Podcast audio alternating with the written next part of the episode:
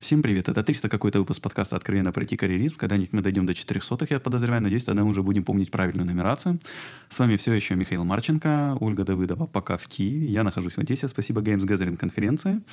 И вот мы поймали еще одну, у нас как-то так две подряд получилось, одесситки темлитки, что прям интересно, честно скажу, для меня. Потом, дорогая, пожалуйста, гостья, представься, кто ты, где, чем занимаешься. Всем привет, э, меня зовут Алина Полищук. Э, я работаю в компании Провектус. Э, сейчас вернее, до недавнего времени занимала позицию тим лида, и сейчас у меня немножечко такой вот смена деятельности. Я переквалифицируюсь в скрам-мастера. Слушай, а мне всегда казалось, вот я даже немножко работал прям скрам-мастером, а скрам-мастеру на одну команду, по-моему, делать почти нечего. Ну, то есть, когда ты обучаешь команду работать по скраму, там прям дофига что есть сделать. Когда команда научилась, вот сработалась по скраму, скрам-мастеру, в принципе, делать особо нечего. Не скучно ли? Ну, в любом случае, у меня пока такого опыта нет, но могу сказать, что продукт развивается, не стоит на месте, и в любом случае есть вопросы, которые должен решать скрам-мастер и помогать команде, э, как бы круто она ни работала. То есть всегда есть что улучшать. Ну, например, можешь что такое рассказать вот уже из своего опыта? Э, пока, к сожалению, опыта такого у меня нет, потому что я только вхожу в проект, я только знакомлюсь с командой, э, изучаю детально технические, скажем так, моменты продукта, поэтому как такового опыта пока еще нет. Почему ты решила вот пойти в скрам? Я занимала позицию тим лида уже порядка пяти лет. Хотелось попробовать чего-то нового, развиваться. Э, можно было бы, конечно, сменить компанию, пойти на другой проект, на другие команды какие-то, но... Можно было научиться программированию, автоматизация тестирования. Ну, это развитие более техническое. Я, как человек э, гуманитарий, э, расскажу позже да, о, своем, о своей истории. Поэтому мне ближе менеджмент, управление, работа с людьми и помощь команде в улучшении продукта и процессов. Окей, хорошо. Давай тогда вернемся как раз, вот сказала про свою историю, про войти. Как ты попала в IT? А, интересная, на самом деле, история. В IT я попала в 2010 году. А, я тогда была студенткой третьего курса филологического факультета, а, и мои знания компьютера ограничивались просто кнопкой вкл-выкл, запустить Word и, в общем, все, что нужно для студентки филфака. Подружка рассказала, что есть вот такая вот компания. Я училась в Николаеве, и у нас э, компания айтишная была Geeks for Less. А, говорит, давай пойдем попробуем. Я очень долго сопротивлялась, потому что была не уверена в своих силах, да и вообще думала, почему я как бы туда пойду и как меня могут взять, если я ничего абсолютно не знаю. А, пошла за компанию, поддержать подружку, и в итоге получила должность а, QA. И, скорее всего, это было благодаря английскому языку. Вот. И все мое обучение происходило на живом проекте с живыми людьми, э, все изучала, то есть я, скажем так, больше практик, а не теоретик. Слушай, ну обычно все же девушек из филфаков, по моему опыту, со знанием английского чаще берут в project менеджер даже не в бизнес-аналитике. А, ну, возможно, но я была студентка, я была молода, у меня не было абсолютно никакого опыта. Мы точно про QA говорим. Обычно эти истории так не про QA рассказывают, по-моему.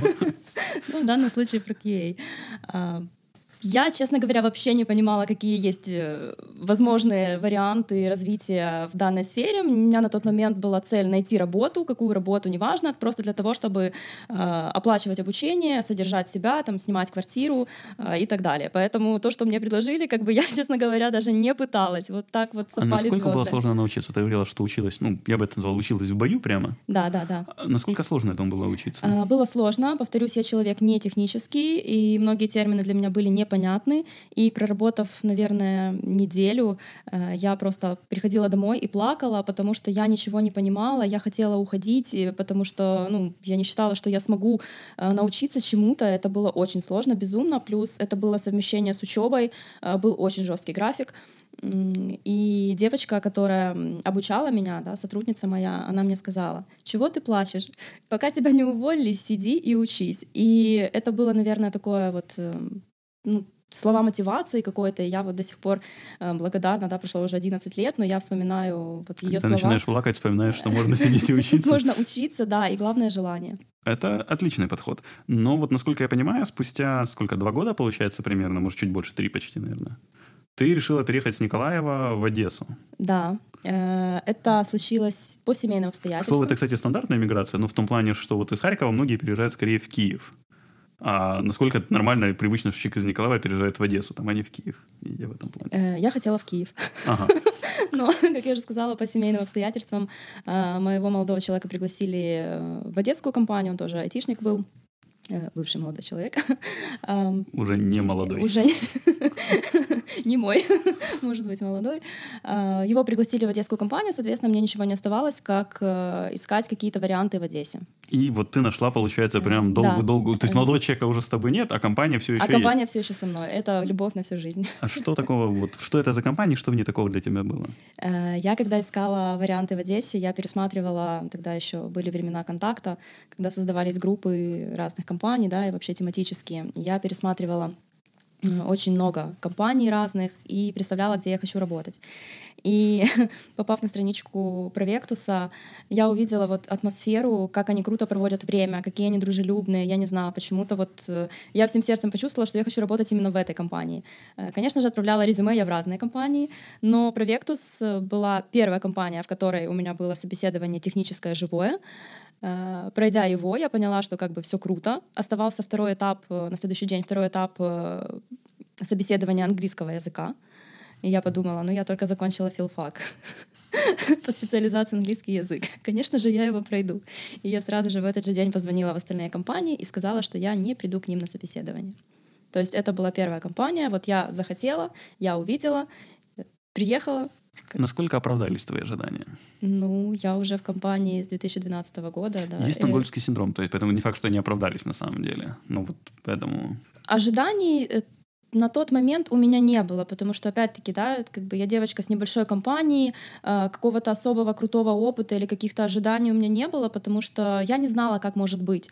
Поэтому вот то, что я получила в Провектусе, э, для меня было первое время, скажем так, шоком, потому что все может быть абсолютно по-другому, без какого-то микроменеджмента, скажем так. Э, то есть ты просто делаешь свою работу, ты ответственный за свою работу, нет какого-то четкого там слежения по отработанным часам, да, то есть ты берешь на себя ответственность за выполнение своей работы.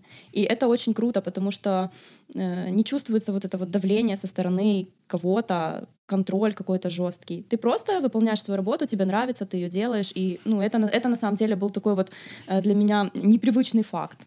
Слушай, здесь такой вопрос, он, он немножко сложный, это такая, скорее, скоп вопросов даже. Но смотри, ты уже за 8 лет видела, соответственно, я думаю, ты ни одного человека собеседовала, ты видела, как да. люди приходят, с команде уходят. То есть это за счет больше какого-то отбора на собеседованиях идет? Или это больше какая-то форма уже работы, что если человек он не тянет ответственность, не принимает ответственность, его надо я не хочу хвастаться сейчас, но... Но буду. Нет, просто хочу отметить тот факт, что, э, к счастью, мне удается на собеседованиях подбирать людей так, э, что они остаются максимально надолго в компании.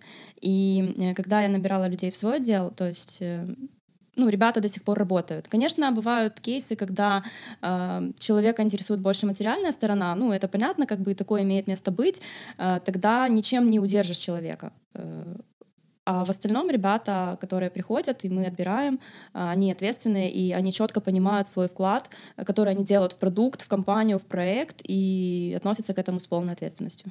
Окей, ну может тогда ты можешь дать какой-то совет, как это можно вот, вот на что ты смотришь, что человек скорее будет справляться с такой ответственностью или нет? Потому что это действительно довольно сложный и важный, по-моему, навык как раз.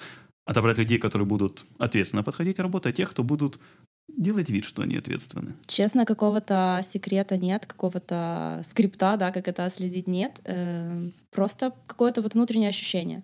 Я не знаю, как это. Я общаюсь с человеком, э, общаюсь, понятно, что не только на технические темы, да, на, на собеседовании, но общаюсь на какие-то темы из жизни, предлагаю там какие-то кейсы, да, которые могут возникнуть, то есть не обязательно связанные там, с профессиональной деятельностью, и смотрю, как человек реагирует на это. И пока все было успешно. Супер. Слушай, опять же, для меня вопрос, вот ты говорила, техническое собеседование для КУА, так сложилось, что вот КМ я никогда не работал, плохо понимаю, а что технически можно спрашивать у КЕ? Ну, в любом случае необходимы какие-то базовые навыки, а, не обязательно там детальное знание да, каких-то технических вещей, но сейчас хочу сказать, да, что э, конкуренция очень большая, и в силу этого требования к, даже к junior QA э, все растут и растут.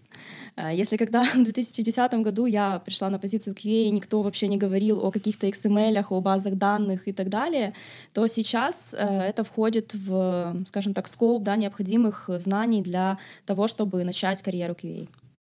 Хотя бы минимальное знание. Ну, вот, кстати, ты хорошо заговорила на тему начать карьеру QA. А почему туда сейчас так много людей идет? Насколько это оправдано, что вот ты прошел, прошел курсы, не знаю, за две, за три недели, за месяц, получил достаточно знаний, чтобы зарабатывать там, я не знаю, 500, сколько сейчас в обычном рекламах, э, я думаю, платят? Я думаю, что это стереотип на самом деле. Э, все думают, что э, QA, да и в принципе вообще, да, ребята, которые работают в IT, я очень много, в свою очередь, слышала даже от достаточно близких друзей, что вот тебе повезло, ты сидишь, нажимаешь кнопочки в уютном офисе и получаешь деньги.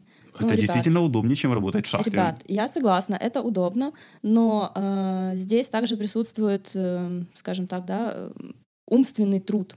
И иногда после всех митингов, после всех задач на день мне просто хочется лечь и ни с кем не общаться, лежать. И у меня такое вот ощущение, что я разгружала там, не знаю, вагоны какие-то, вот просто. Поэтому да, ты сидишь в уютном офисе, но ты работаешь, и не всегда это так легко, как кажется. Алин, смотри, собственно, вопрос насколько курсы сейчас полезны, насколько реальная конкуренция с тех, кто вот хочет попасть, да, там, через КУА войти или КУА в том плане, что большая часть, которые приходят, они просто там неадекватные, они просто там наслышали, что что-то полезное есть, куча денег войти и пришли, соответственно, там как таковой конкуренции нет. Это скорее все эти, кто что-то понимает, что такое QA и нет. И насколько в целом полезны курсы, то есть насколько вероятность, что там из 10 клевых людей будет 5 там с каких-то курсов, а 5 будут спустя, я не знаю, там, прочтение двух-трех книг, связанных с э, тестированием. Ну, курсы э, я не могу сказать, что они бесполезны, они однозначно полезны для того, чтобы получить э, ту необходимую базу, которая есть. Но, опять-таки, повторюсь, я практик, а не теоретик. И, в принципе, когда ко мне приходит человек на собеседование, да, я могу его поспрашивать о какой-то теории, там, то, что он читал на курсах, чтобы понимать, что человек имеет понятие вообще, с чем ему предстоит работать.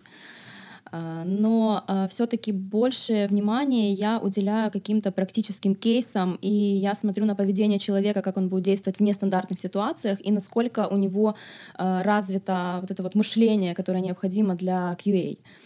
Ребят приходит очень много на позицию джуниор, потому что все, конечно же, хотят войти в IT. Курсов очень много. Я, честно говоря, даже не знаю, какое количество курсов может быть, потому что иногда приходят резюме с такими названиями, о которых просто не слышал.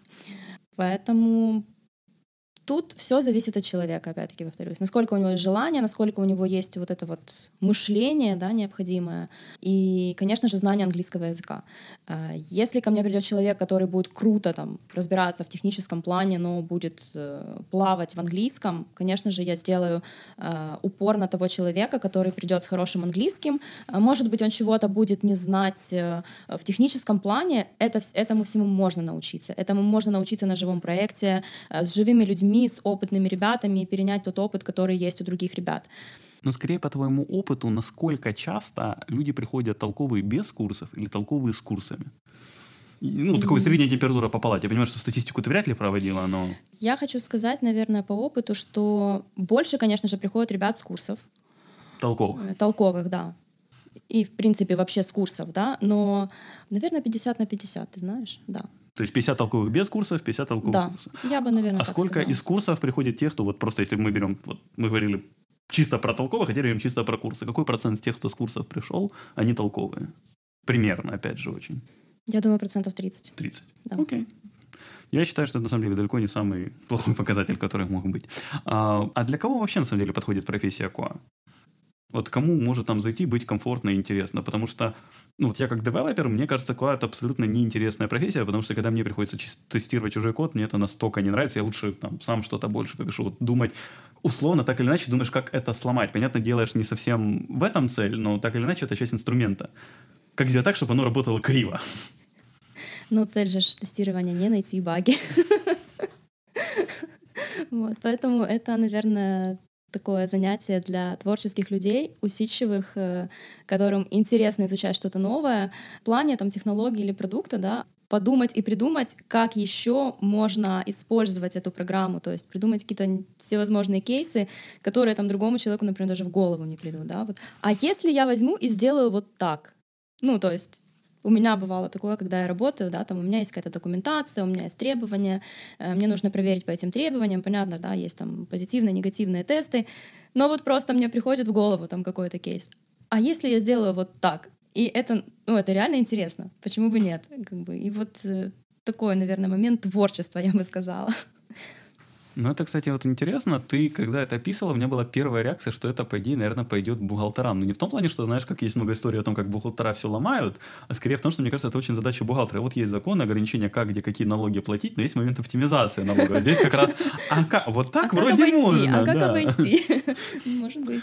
Ну, я раньше об этом реально не задумывался. Хорошо, но вот человек устроился в КУА, да, там прошел курсы, еще что-то, вот ты там уже с боевым опытом больше устроилась, да? А какое в целом есть развитие QA? Ой, на самом деле много. Э, я, я бы... не про переключение в другую сферу, то есть Scrum это уже немножко другая да, сфера. это другая. А именно я чисто говорю... как QA. Ага, как QA. Вот в том-то и дело. Я есть... просто хотела да, сказать, что есть два направления, либо менеджмент, либо развиваться в техническом плане, та вот, же автоматизация. Вот я больше, опять же, это уже не совсем QA, по идее. QA-автоматизатор — это, опять же, как немножко другая Это другая, каста. да, я, я поняла твой вопрос. Э, это интересный тоже вопрос, как про QA Ну, в любом случае, это развитие как QA, да, ну, то есть ты можешь, э, не знаю, тестировать. Э, наверное, я больше склоняюсь к тому, что это получение и работа с какими-то более новыми технологиями, то есть что-то изучать новое, с чем ты до этого не работал. Например, вот мне правда а... пока непонятно. Смотри, я просто как девелопер могу понять прекрасно рост от джуниора до синера, это в том плане, что джуниору тебе надо прям проверять, что он понимает, как делать задачу, это не полный бред, и ты прям по коду видишь, если ты пропустишь это, будет полный бред работать. Middle ты уже даешь задачи побольше, ты понимаешь, что он это сделаешь, иногда поглядывали, скорее он тебе прибежит с вопросом, а синер ты, скорее всего, о нем забудешь, дал задачу, она будет сделана вовремя, хорошо, где будут проблемы, он сам прибежит в том плане, что ему не твоя помощь, нужна, а вот скорее есть несколько вариантов, и оно влияет на проект. Что ага, то есть если говорить э, в разрезе вот конкретно там junior, middle, да, ранжирование этого, то э, в каждой компании, я думаю, есть какие-то свои э, ожидания от э, каждого уровня специалиста. Э, у нас, например, да, и конкретно в моем отделе, то есть если человек junior, у нас есть даже четко прописанные как бы, требования к каждому из э, рангов, то есть если этот джуниор — это человек, который э, выполняет какие-то текущие задачи, как написание там, тестов, э, анализ какой-то документации, э, тестирование непосредственно, проверка багов. Но, опять-таки, все зависит от э, уровня сложности этих багов, от уровня сложности функционала и так далее. То есть если человек э, middle, э, соответственно, у него появляется немножечко больше ответственности. Это человек, который там, должен уметь уже эстимировать свою работу, э, должен давать какие-то оценочные да, там, э, временные рамки, э, участвовать в митингах, в звонках, участвовать, допустим, с представителем заказчика. Если это сеньор, то это уже, в принципе, полноценно самостоятельный специалист, которому ты можешь просто там, сказать задачу, да, он может приоритизировать, он может выполнять какие-то, возможно, функции тим лида, да, как быть бэкапом тим лиду, либо обучать новых ребят и передавать свой опыт. То есть, если я правильно тебя понял, это можно переформулировать, что рост К идет в способности планирования работы и в коммуникацию с э, заказчиком. Самоорганизация, я бы, наверное, сказала. Да, ну, ты просто сказала, сеньор ты уже как тем ты можешь других, я потом в целом планировании, что на мидле пока только себя на estimation все. Да, да, да, да. Я поэтому так все, ну, интересно. А, но ты поэтому упомянула как раз, что есть два развития дальше, да, то есть, да. условно, это автоматизация это и техническое, менеджмент. техническое развитие, либо менеджмент. Почему ты выбрала не автоматизацию? Я же филолог. Который уже 9 лет в IT, который изучает технологии, уже 10, прости. Ну, а, мне почему-то вот интереснее э, работать с людьми, улучшать процесс, э, помогать ребятам и больше взаимодействовать с теми же продуктами, с теми же скрамами и так далее. Вот заниматься такой организацией. Я человек такой где-то творческий, организованный, и мне очень хочется, чтобы все было организовано круто и максимально комфортно для других. Ну, а у тебя есть знакомые, которые как раз выбрали скорее путь автоматизации? Конечно, есть. А ты с ними общалась? Вот что является мотиватором для этого? Просто с менеджментом чуть проще. То есть, ну, нас всех воспитывали дети, о, прости, мы дети, воспитанные советскими родителями, так иначе, что вот надо быть начальником. Менеджмент — это начальник, тут как бы все понятно, как папа воспитывал.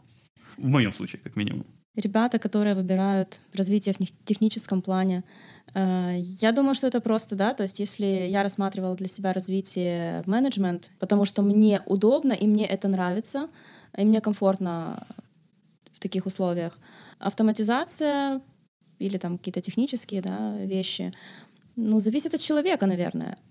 Конечно, есть люди, которые сидят там на одной позиции по много лет, и они, в принципе, не заинтересованы в развитии, ни как менеджмент, ни как э, технические специалисты, да, вот им комфортно и все. То есть есть люди, которые действительно хотят развиваться, и тогда они выбирают э, наиболее интересное для себя направление. Поэтому все зависит от человека, мне кажется. А какие качества, по-твоему, нужны для тимлида? Ты же, насколько понимаю, тимлид именно QA части, да? То есть ты не всю команду возглавляешь? Нет, у меня только QA. Вот какие качества для этого нужны?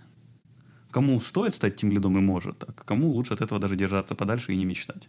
Ну, это в первую очередь ответственность. Ответствен... Э, брать ответственность, да, умение брать ответственность э, не только за свои действия, но и за всю команду. Ну, подожди, что... для QA это как раз мне хороший вопрос, потому что как девелопер я вот прекрасно понимаю себя как тимлид, да, то есть у нас условно есть коммитмент команды на какой-то результат, и если мы не успеваем его сделать, то в первую очередь я, скорее сяду ночью доделывать за кем-то задачу, переделывать еще что-то, чтобы она успела. Это вот моя ответственность. А как это в QA? Э, наверное, так же. То есть, если я вижу, что мы не успеваем, я, конечно же, э, заранее да, э, попытаюсь выяснить, успеваем мы или не успеваем, для того, чтобы у меня было какое-то вот время предотвратить эту ситуацию, какие-то задержки. Если мы действительно не успеваем, то чтобы минимизировать риски каких-то овертаймов или переработок. Конечно же, это все обговаривается с продукт-оунером, либо с проект-менеджером, да, кто там э, ведет команду. Э, ну и если, конечно, мы ничего не можем сделать, не можем повлиять, берешь и делаешь. Окей. Давай тогда дальше. Ответственность, что еще? Целеустремленность, наверное как бы ты должен своим примером показывать э, другим ребятам, что нужно расти, нужно развиваться, к чему-то стремиться. Э, для меня очень важно, чтобы ребята из моей команды также имели возможность развиваться. И я всячески способствую тому, чтобы э, ребята брали себе какие-то цели и, скажем так, пытаюсь их мотивировать собственным примером. Отлично. Давай тогда еще такой вопросец возьмем. Вот ты девушка, это прекрасно, но есть мнение, что к девушкам войти так или иначе есть некоторый акцент сексизма, шовинизма, бывают и домогательства, слышал такие истории в том числе. Приходилось с чем-то таким сталкиваться в своем пути карьерном? Абсолютно ни разу. То есть ни разу не было, что вот ты девочка-блондинка, что тебя взять бах кривой завела? еще и блондинка, да, абсолютно нет. Э, мне попадалось, попадались такие команды, которые ну, максимально с уважением относились ко мне и прислушиваются к мнению. И могу сказать, что когда я э, пришла в Провектус, был э, некий период, когда я была единственной девушкой на 20 человек разработчиков и QA.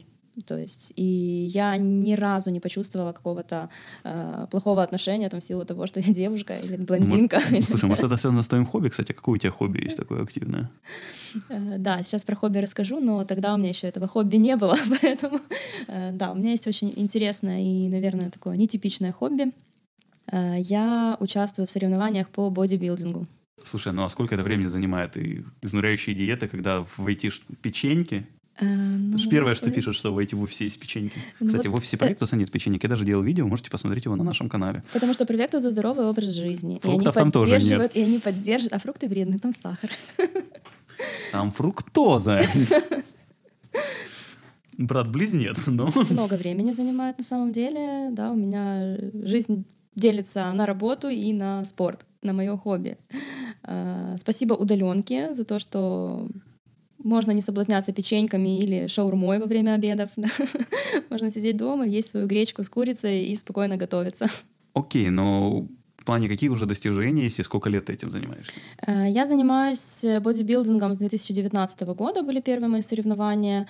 И сейчас у меня было два сезона, я выступала два раза. Э, из достижений, ну, они, в принципе, неплохие. Я стала в этом году, э, весной 2021 года, э, бронзовая чемпионка Украины.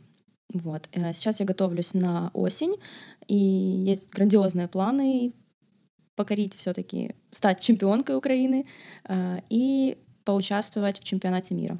Насколько вот все же сложена тренировка в плане, сколько это времени реально занимает? То есть ты каждый день тренируешься по полдня, через день? Все зависит на самом деле от этапа подготовки. Да? Есть масса набор, есть сушка, в период массы набора, конечно же, немножечко такие э, лайтовые тренировки, лайтовое питание, то есть ты можешь где-то что-то подъесть, можешь что-то себе позволить, э, у тебя есть силы, у тебя есть много энергии, то есть ты себя чувствуешь таким счастливым, сыт, наевшимся человеком. Э, когда период сушки, это сложно, сложно больше морально, наверное. Э, это ограничение питания, это ежедневные тренировки. Э, тренировки у меня, наверное, 5, 5 раз в неделю силовые тренировки. И каждый день по два часа кардио нагрузки. Это либо бег, либо ходьба по лестнице. Слушай, ну если взять, если ты тренируешься не дома, а там еще помыться, переодеться между этим до часов пять каждый день тренироваться, это полрабочего ну почему? Ну, подожди, Я два часа бег ты сказала каждый день? Э, да. Ну еще силовая тренировка, она же не 15 минут длится, она Нет, еще она хотя, не 15, она хотя бы час длится. Э, я просыпаюсь в 6.30, завтракаю, еду на тренировку на 8 утра, в 10 я приезжаю домой, начинаю работать. Я работаю до 7, ну, плюс-минус, да, как бы берем такой стандарт. И у меня еще есть до 12 много времени, чтобы сделать кардио. И это не меняет того, что это получается в сумме, если ты глянешь сейчас ну, вместе с дорогой на тренировку, это около 5 часов вы будут выходить. Э, я живу от э, спортзала в 10 минутах езды. Ты говоришь, поэтому... что ты выходишь к 8 быть на тренировке, в 10 ты дома. Ты вышла чуть раньше, значит, это уже больше двух часов. Два часа ты бегаешь. Боже, как сложно. Поэтому я не люблю Киев. Занимает, занимает очень много времени, скажем так, да, то есть это полностью э, вот а что, что ты в этом находишь? Ну, то есть, ну, это реально вот прям очень много усилий. Это, это наверное, тренировка себя, своих э, внутренних качеств. Ну, согласись, э, когда ты, допустим, знаешь, что тебе выходить на сцену, э, и тебе нельзя срываться там на какую-то еду или алкоголь, э, ты собираешься с друзьями, да, либо куда-то выходишь, и ты четко понимаешь, что тебе нельзя. И ты таким образом себя тренируешь, вот свою силу воли свою силу какую-то внутреннюю, да, потому что, ну, на самом деле очень э, много ребят, которые хотели заниматься или там, хотят заниматься бодибилдингом, но они просто не вывозят эти нагрузки э, и жесткие ограничения. И мне э, интересно очень, я такой человек, я очень люблю какие-то вызовы для себя и пробовать что-то новое. И вот э, особенно, когда мне говорят, что ты не сможешь, мне прям вот хочется э, доказать, что я смогу. Математика — это не твое, ты не сможешь. Я уже понял. Зачем? Зачем ты это говоришь? Что ты смогла? Теперь мне придется учить математику. Хорошо, слушай, а как насчет, ты говорила, третье место вот на конкурсной основе? Но как минимум про конкурсы красоты точно есть шутки, как минимум в фильмах и стереотипы, и, наверное, в каких-то, по детективных историях, что там большая часть побед через постель идет. Насколько это в спорт работает? С чем-то ты таким сталкивалась или, я надеюсь, все же не сталкивалась? Э, сталкивалась с тем, что говорили, что так бывает. Да? Э, разговоры такие, шутки тоже есть про нас, и, скажем так, не очень хорошие, да, какое-то восприятие э, спортсменов. На самом деле это спорт, а не то, что там многие себе могут придумать, это реально спорт. Может ли быть такое, что оценивание через постель? Скажу, что нет. Даже при большом желании, если у кого-то есть да, какой-то роман там, у судьи спортсмена, то оценивание происходит таким образом, что, а, допустим, в жюри сидит 7-10 участников. А, при выставлении оценки каждый судья выставляет э, спортсменку на определенное место, которое он считает достойным. И когда происходит самооценивание, убираются две лучшие и две худшие оценки, и место спортсмена определяется по среднему э, по, по средней оценке, да. То есть даже если кто-то захочет протянуть или наоборот завалить какую-то участницу, то, соответственно, его как бы оценки просто уберутся и не будут учитываться. Поэтому здесь все, в принципе, объективно и оспорению не подлежит. Окей, хорошо. С твоим хобби закончили. Давай немножко вернемся к твоей работе. Больше к, его, к ее изменениям, связанным с короной. Да? То есть сейчас стало больше онлайн-работы. Эм, насколько вообще Кей удобно работать онлайн удаленно, не в офисе? И как вообще поменялись ваши процессы как лид, за которые ты так или иначе отвечала, мне кажется? В принципе, Провектус предоставлял возможность э, какое-то время, да, там раз в неделю или там, по необходимости работать из дома, либо удаленно. Поэтому мы имели такую практику. Э, но опять-таки это было недолгосрочно и никак особо не влияло на процесс. И когда в марте объявили карантин и удаленную работу, было безумно сложно и непонятно, как вообще э, в таких условиях работать, как не видеть команду. А команда у нас была достаточно дружная. Мы проводили много времени вместе не только на работе, да, у нас были совместные совместные поездки, путешествия, какие-то вылазки. А, и просто была, вот лично у меня была паника, как, как вообще вот дальше жить, как вести эти процессы. Э, но, не знаю, как бы мы справились, мы, да, стало больше митингов однозначно, стало больше созвонов, э, больше каких-то вот, да, там, что-то непонятно, там нужно обсудить. Это опять-таки созвон. Э, периодически мы э, проводили созвоны с включенными камерами для того, чтобы был какой-то эффект присутствия каждого из ребят. Э, но могу сказать, что эта ситуация вся с короной закалила нас, да, и мы убедились, что мы можем работать в принципе в любых условиях. и также продуктивно, и также круто выполнять все свои задачи. Э, единственный минус, который э, да, я заметила в начале, сейчас я уже стараюсь, конечно же, это контролировать, это была работа 24 на 7. То есть у тебя там э, в спальне стоит ноутбук, компьютер, и все подключено, ты заканчиваешь работать, тебе там в 9 вечера может кто-то, ну, понятно, что не выключаешь компьютер, все девайсы, в 9 вечера кто-то может что-то написать, ну, конечно же, ты пойдешь отвечать. И вот у меня как раз был такой очень сложный период, очень сложный проект, и получалось так, что эта работа просто 24 на 7. Не было какого-то распределения времени на отдых и работу. А сейчас, конечно, когда уже мы поняли, что нам работать в таких условиях очень долго, и нужно как-то э, контролировать это, да, потому что так можно вообще загнать себя непонятно куда. А сейчас есть четкие, четкое время, да, вот у меня там с 10.30, например, там до 19.30 я работаю, да. Остальное время я просто там ставлю, что меня нет в чатах, да, э, или просто стараюсь не отвечать, выключаю ноутбук, то есть у меня мое время личное для отдыха. Окей. Okay. Ну смотри, мне вот из того, что непонятно, как сработает удаленного QA, больше про мобильщиков, наверное, да? То есть, когда у тебя куча каких-то девайсов или вообще какой-то специфический физический девайс, как здесь будет с удаленкой? Я, к сожалению, не могу сказать. Мы не работаем с мобильными. У нас у каждого есть ноутбук. Э, ну и, собственно, браузер с виртуалкой. Это... Да, то есть нам как бы... Хорошо. А давай тогда к таким уже завершающим больше вопросам. Помогла ли ты кому-то попасть в IT? Вот как тебе помогли в свое время в GeekFLS попасть?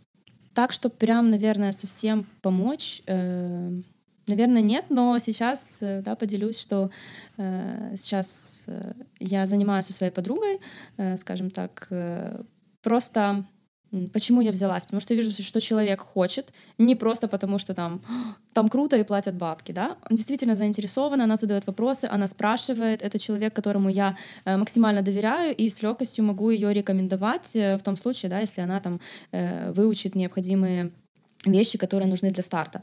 Вот сейчас, собственно, мы с ней работаем. Она, как бы я подготавливаю информацию, она ее изучает, и Э, мы с ней периодически созваниваемся, я задаю ей вопросы и уже от себя добавляю да, какие-то там случаи из опыта. Был случай э, с одним из моих сотрудников, когда э, парень пришел, я тогда проходила курсы э, тим лидов у нас в Провектусе, да, как часть образовательной программы, э, и мы набирали там ребят-стажеров, то есть это тоже были люди без опыта, и был парень, который очень хотел попасть в Провектус. Э, он закончил курсы, но как-то вот не повезло. То есть не я его не отобрала, да, потому что мне на тот момент больше понравился другой э, кандидат, ни другие ребята его тоже не отобрали. Э, и когда открыли вакансию у нас уже непосредственно на э, Junior QA, я почему-то вспомнила за того парня, и я очень-очень захотела его еще раз прособеседовать. Э, конечно, ему где-то не хватало знаний. И мой менеджер, э, который проводил повторное собеседование с ним, он мне сказал, я не очень хочу, но э, я оставлю принятие решения на тебя. если ты берешь на себя эту ответственность, э, значит бери. И я просто поверила этому парню и взяла его и блин, я ни разу не пожалела, потому что человек, кстати, сейчас он вырос до э, автоматизатора и очень круто развился технически. Э, и это, наверное, такой вот э, случай, когда ты веришь в человека, ты видишь потенциал, э, берешь и не ошибаешься. Посоветуй две книги нашим слушателям. Ну, если говорить о художественной литературе, я бы, наверное, порекомендовала Ремарка «Триумфальную арку».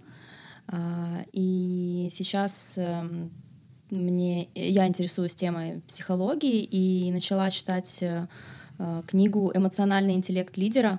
Э, очень интересно, познавательно для людей, которые развиваются в сфере менеджмента и работают с людьми. Супер. Какие твои дальнейшие планы? Дальнейшие планы — изучать скрам, внедряться в команду и расти в этом направлении, улучшать процесс, помогать ребятам, чтобы все было круто. Отлично. И напоследок пожелать что-то хорошее нашим слушателям. Хорошее. Я желаю всегда верить в себя, несмотря на то, что вам говорят, несмотря на то, что вы думаете про себя. Э, всегда верьте, пробуйте и идите вперед, и обязательно все получится, потому что э, все зависит только от нас самих, от того, что мы делаем по направлению к нашей цели. Большое спасибо, что нашла время ответить на наши вопросы. Спасибо слушателям, что слушали нас. Спасибо Games Gathering, что вот мы снова в Одессе. Все вопросы и пожелания мне на почту шами 13 собака Всем спасибо, всем пока. Всем пока.